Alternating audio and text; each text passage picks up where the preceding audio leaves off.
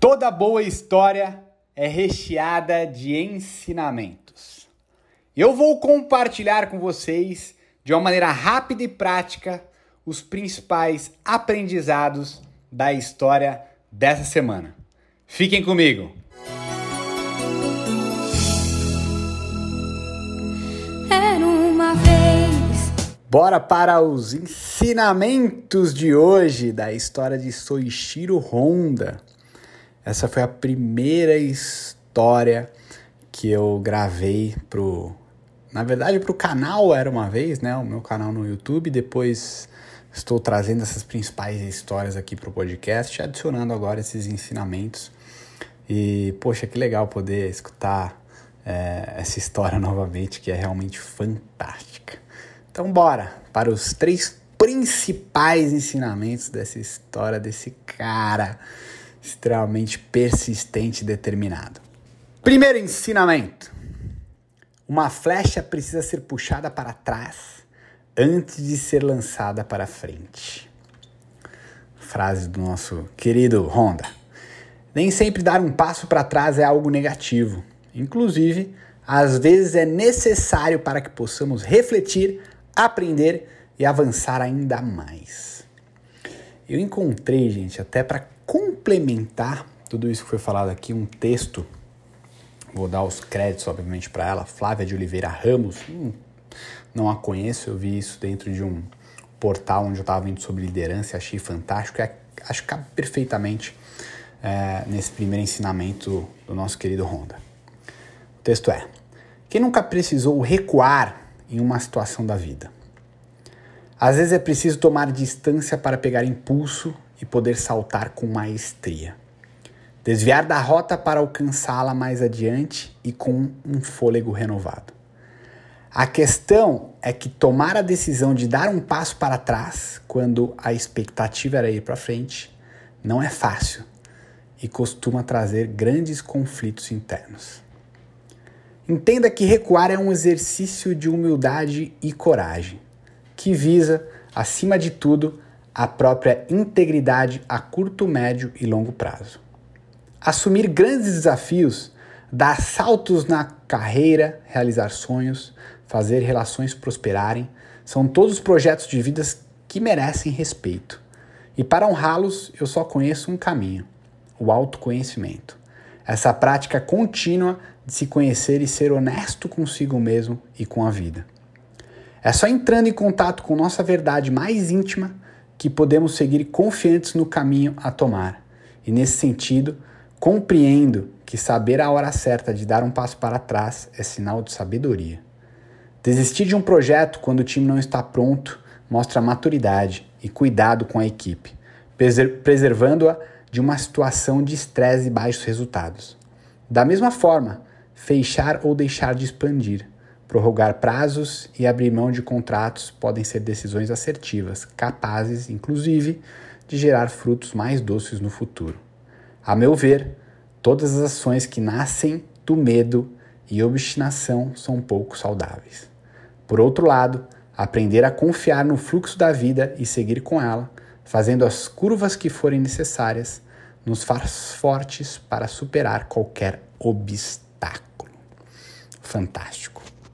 Segundo ensinamento de Soichiro Honda, que vem com mais uma frase dele. Você deve ir atrás das oportunidades que aparecem na sua vida com o que você tiver de melhor para realizá-las. E eu vou pegar e complementar com uma outra frase de um outro cara que eu gosto demais, inclusive já usei frases dele aqui no, no podcast uma vez, que é de Mário Sérgio Cortella. Faça o seu melhor na condição que você tem, enquanto você não tem condições melhores para fazer melhor ainda. Esse cara é fantástico.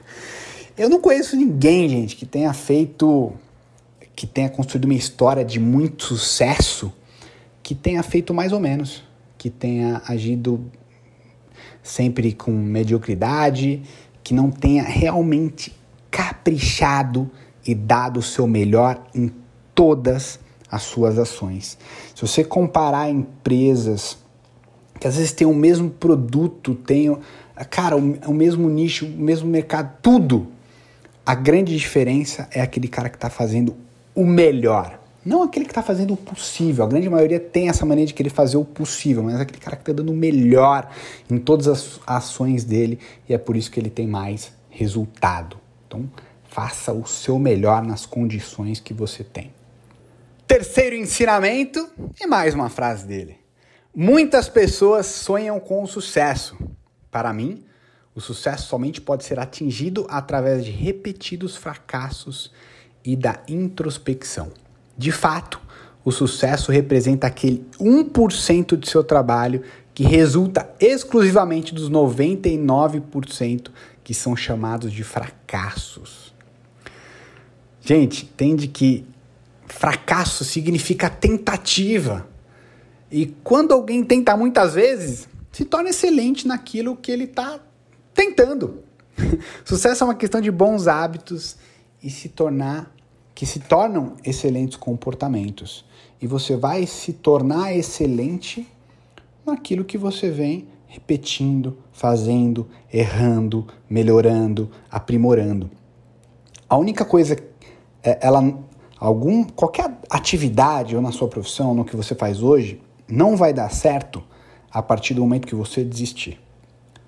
Por isso entenda que fracasso é tentativa. Fracasso é o caminho para o sucesso. Nenhuma das histórias que eu contei aqui foram lindas e maravilhosas. A pessoa é, nasceu, teve um sonho e realizou ele. Num piscar de olhos. Não, todas elas são recheadas de desafios e fracassos. É o que eu falo na abertura de todos esses vídeos. Então, assim, fracasse mais, erre mais, tente mais para você avançar. Esse é o caminho do sucesso. Porque é ele é necessário para você criar casca, para você se lapidar, para você se aprimorar, para você. É importante. É o processo que vai fazer com que você desenvolva as habilidades e se torne essa pessoa de sucesso que você tanto deseja. E mais do que isso, entenda que se o fracasso dói demais para você, você precisa muito melhorar isso. Trabalhar no primeiro é, ensinamento que eu compartilhei aqui, que fala do autoconhecimento, porque você não, se, se o fracasso dói demais para você, você não vai conseguir avançar. O, o, o fracasso está totalmente relacionado ao sucesso. Então trabalha isso dentro de você, usa esses ensinamentos que foram compartilhados aqui hoje, né, de você dar um passo para trás muitas vezes, se autoconhecer, fazer aquela reflexão, se aprimorar para você conseguir avançar mais, dar o seu melhor, independente de circunstância, até você ter condições melhores para fazer melhor ainda. E erre, não tenha medo de fracassar, de tentar para você avançar. E se você gostou do podcast de hoje com os ensinamentos de Soichiro Honda, não deixa de compartilhar com seus amigos, familiares, qualquer pessoa que eu tenho certeza que pode ajudar e contribuir, motivar e inspirar essa pessoa a continuar atrás de seus sonhos. E não deixa de me contar o que você mais gostou desse podcast nas minhas mídias sociais. Rafael Piroli vai ser muito fácil você me encontrar, só existe um. E até a próxima semana com nossa próxima história de sucesso. Nos vemos na próxima semana com mais uma história incrível. Um grande beijo e até lá!